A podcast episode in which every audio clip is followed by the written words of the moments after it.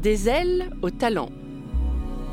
Je vous propose de faire connaissance avec quelqu'un qui gagne à être connu, quelqu'un qui œuvre pour le bien commun. Des ailes au talent, c'est une série de portraits d'hommes et de femmes dont l'énergie et le parcours méritent d'être racontés. Des portraits littéraires. Nous avons choisi de donner la parole à des écrivains et à des écrivaines. Chaque épisode de ce podcast est donc le fruit d'une rencontre entre un talent et une plume. L'autrice que vous allez entendre dans cet épisode, c'est Geoffrine Donadieu. Elle dresse le portrait du directeur général de l'association Colibri, Jérôme Aucordier.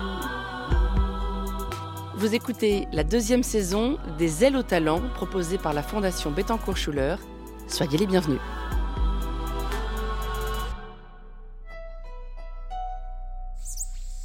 Ce qui me surprend avant tout, ce sont les mains de Jérôme. Grande et forte, elle ressemble à celle d'un homme qui cultive la terre, pas à celle d'un homme qui pianote sur son portable, développe des projets, recrute du personnel, pas à celle du fondateur de Colibri. Elle détonne dans ce bureau baie vitré à Arcueil, maintenue par de belles manches d'un blanc immaculé, on dirait qu'elles sont déguisées. Elle joue à faire l'adulte. Au début, elle serre leurs poings, leurs doigts se croisent et se décroisent comme pour se donner une contenance, mais très vite, elles gesticulent, dansent, volent dans les airs, construisent des radeaux invisibles, fabriquent des cabanes imaginaires. Je vois les mains d'un enfant à l'école, qui ne tient pas en place et attend avec impatience la fin de la leçon pour courir dans les champs ou taper dans le ballon avec les copains. Des yeux malicieux, un grand sourire, Jérôme me confirme qu'il était bien cet enfant. Il grandit à Saint-Benoît-sur-Loire, dans le Loiret, avec ses deux frères et sa sœur. Jérôme est le cadet de la famille, mais dans cette maisonnée, il n'est jamais tout à fait le petit dernier. Ils ne sont pas quatre frères et sœurs, mais plutôt dix. Ma mère était famille d'accueil, ça aide un petit peu. Hein. Donc moi j'ai baigné dans une maison, on avait euh, six enfants qui étaient placés par la DAS à l'époque, qu'on appelait ça, et qui vivaient avec nous. Donc voilà, c'était des fratries. Donc euh, j'ai été entouré d'enfants dans la maison euh, familiale. Ma mère gardait aussi tous les enfants du village et on les emmenait tous à l'école. C'est naturellement qu'il s'implique dès l'âge de 15 ans dans l'association du village, les Jeunes du Val d'Or, en tant qu'aide animateur. Jérôme, c'est Peter Pan des temps modernes. Chef d'une tribu de 110 enfants, il monte des projets avec eux en semaine et les accompagne l'été. Avec le temps, Jérôme ne fera qu'agrandir ce territoire. Sa route est toute tracée. Il a 28 ans quand il découvre le mouvement des scouts de France et leur projet plein vent destiné aux jeunes des quartiers populaires. Il consiste à les emmener en vacances afin de leur faire découvrir de nouveaux horizons. En m'évoquant ce détail, Jérôme rit aux éclats. On n'était pas scout et on ne voulait pas être scout. C'est ça qui est assez fou. c'est que on, était un peu des rebelles euh, en se disant euh, nous on veut pas de chemise, on veut pas de machin. Par contre la méthode nous intéresse. En 1996, alors que Jérôme est animateur dans un camp pour tous en Lozère, un adolescent de 14 ans s'en prend à son éducateur et le plaque au sol. Il veut l'amocher à coups de pierre. Jérôme intervient. Il trouve les bons mots pour apaiser le jeune, puis il l'écoute et l'accompagne sans relâche durant les trois jours suivants. À la fin du séjour, le jeune garçon le gratifiera d'une surprenante évaluation. T'es pas mauvais dans la relation avec les gosses. C'est le déclic qui décidera de son avenir. Jérôme comprend qu'il veut travailler dans le social. Instinctif et autodidacte plutôt que scolaire, il abandonne ses études dans l'électronique et la maintenance audiovisuelle et tel un oiseau, se laisse porter par le vent dans divers quartiers populaires où il aiguise son savoir-faire. Lui, qui d'après les professeurs n'était pas destiné à un brillant avenir, entame une formation pour devenir éducateur. Riche de ses multiples expériences auprès des jeunes en difficulté, il accompagne et forme les futurs professionnels de l'enfance sur le terrain pour les scouts de France. Il part pour Guérande en 2002 afin de monter une structure conçue par la PJJ, Police judiciaire de la jeunesse, une réponse alternative à la prison pour les jeunes délinquants. Le projet est baptisé Armen en référence au phare portant ce nom. Isolé au milieu des flots, solide comme un roc, il brave les tempêtes. Pendant trois ans, il applique sa propre pédagogie et ses méthodes éducatives inspirées du mouvement scout. C'est ici, entre vagues et nuages que le projet Colibri se dessine. Et puis euh, on voulait euh, montrer que le groupe était un pilier et que eux étaient aussi des piliers. Et qu'en fait, euh, face à, toute leur histoire de vie, la tempête, ils seraient encore là et on serait encore là pour eux. Jérôme obtient un master en management sans avoir le bac. C'est quand même pas mal. Oui, c'est bien joué. Une jolie revanche sur le système scolaire pour ce garçon qui ne supportait pas le cadre et les contraintes. Il aurait enfin pu se poser sur une branche et construire son nid, mais non. En 2007, Jérôme prend le poste de directeur adjoint au centre d'activité des scouts et guides de France à Janville. Il est installé dans un château sur un site de plus de 50 hectares. Jérôme connaît bien les lieux. Dix ans plus tôt, il y a participé à un grand rassemblement et il se souvient s'être imaginé à la tête d'un établissement aussi important. Grâce à ses nouvelles responsabilités, Jérôme développe l'activité du site et crée un partenariat avec la PJJ. Désormais, en plus des scouts, le château accueille des jeunes en réinsertion sociale venus participer à des chantiers éducatifs. Sur le domaine, on utilise ses mains. Des mains construisent des bâtiments, d'autres font de la pâture, d'autres encore cultivent un potager.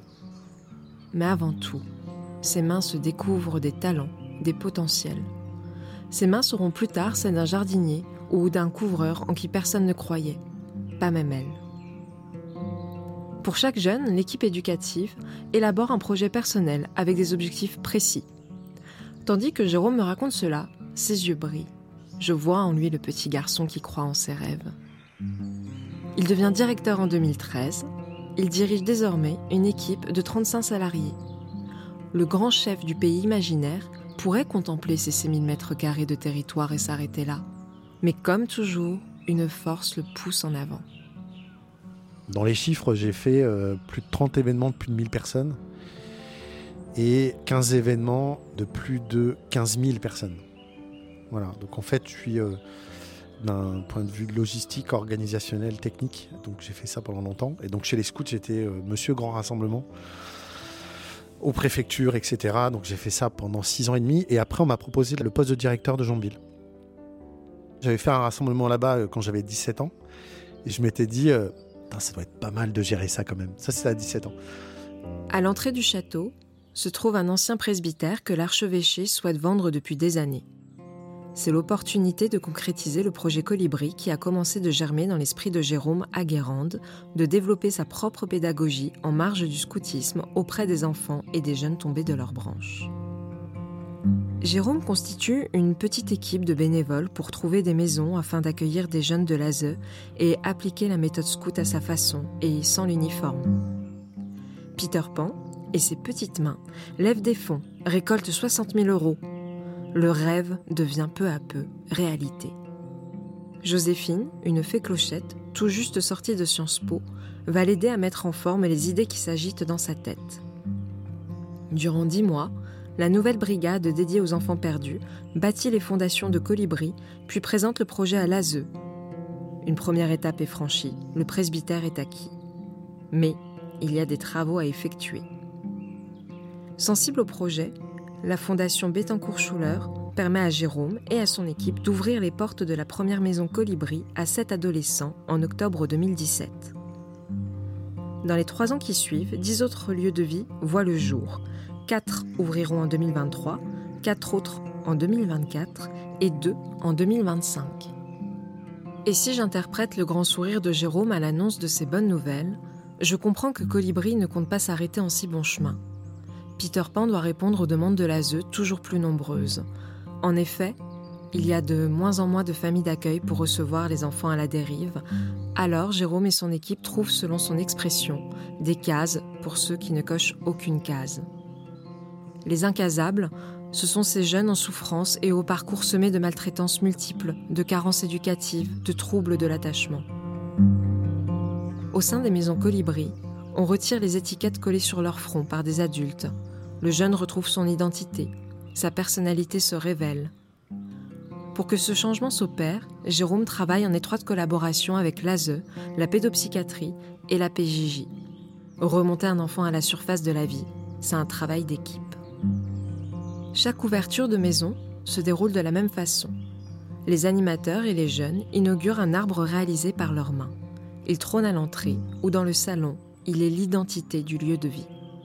Ces arbres racontent la fable amérindienne du colibri. Un jour, dit la légende, il y eut un immense incendie de forêt. Tous les animaux terrifiés et atterrés observaient impuissants le désastre. Seul le petit colibri s'activait, allant chercher quelques gouttes d'eau dans son bec pour les jeter sur le feu.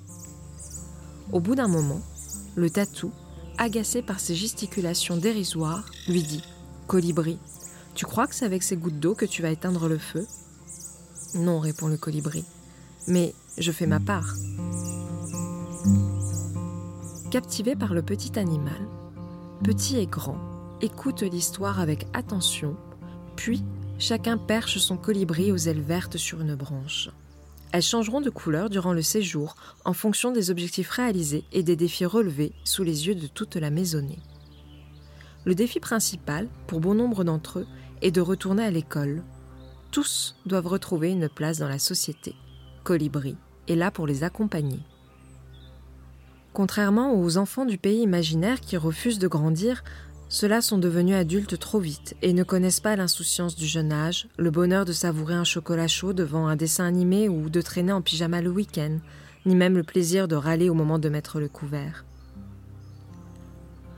Au sein de ces lieux de vie, les jeunes, âgés de 7 à 18 ans, retrouvent leur âge grâce à un maître ou une maîtresse de maison, un psychologue et plusieurs éducateurs. Le programme d'une journée est dense. Entre le petit déjeuner, le temps de scolarité, le déjeuner, le chantier qui consiste aussi bien à s'occuper d'un poulailler ou d'une ruche, ou bien de construire une cabane, ou encore de jardiner, les temps de découverte d'un métier, l'heure consacrée à une activité sportive, les jeux et enfin le dîner, ils n'ont pas le temps de s'ennuyer. Donc euh, des chantiers, c'est quoi? Par exemple, on a des potagers dans les maisons, on a des abeilles, donc euh, ils vont s'occuper des abeilles. Ils ont euh, des projets, euh, il y en a où ils ont fabriqué des cabanes, d'autres, voilà, ils ont, ils ont des chantiers qu'ils ont prévus eux. Il y en a qui ont fait des poulaillers, il y en a, voilà. Et puis ils ont également tout ce qu'on va être dans les découvertes des métiers, où ils vont aller peut-être en stage chez le boulanger, ils vont aller faire cette découverte de métier qui va les permettre de remettre en action derrière. Un des piliers chez les scouts, c'est la question de rendre service à la communauté. Donc par exemple, on est bénévole dans l'association on a fait sur Bibliothèque sans frontières, on a été euh, récolter euh, des denrées euh, alimentaires pour une association dans le village. Jérôme me rappelle que pour un enfant, une année paraît une éternité. Il faut donc agir vite, obtenir le plus rapidement possible des résultats encourageants pour ces jeunes. Au total, 149 enfants et adolescents ont tour à tour posé leurs valises pour un temps dans une chambre décorée par leurs soins. Alors que l'entretien se termine, mon regard est attiré par un arbre peuplé d'oiseaux de l'autre côté de la baie vitrée. Jérôme me présente l'arbre de l'association. Chaque colibri porte le nom d'une maison. Un geste trop vif fait tomber l'un d'entre eux. Jérôme le recueille dans ses paumes, le replace délicatement sur sa branche, s'assure qu'il est bien installé, prêt à l'envol.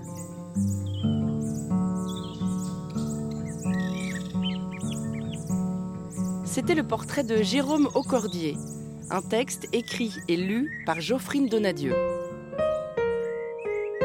Des ailes au talent est un podcast de la Fondation Bettencourt-Schuller, réalisé par le studio Radio France en collaboration avec les éditions Gallimard.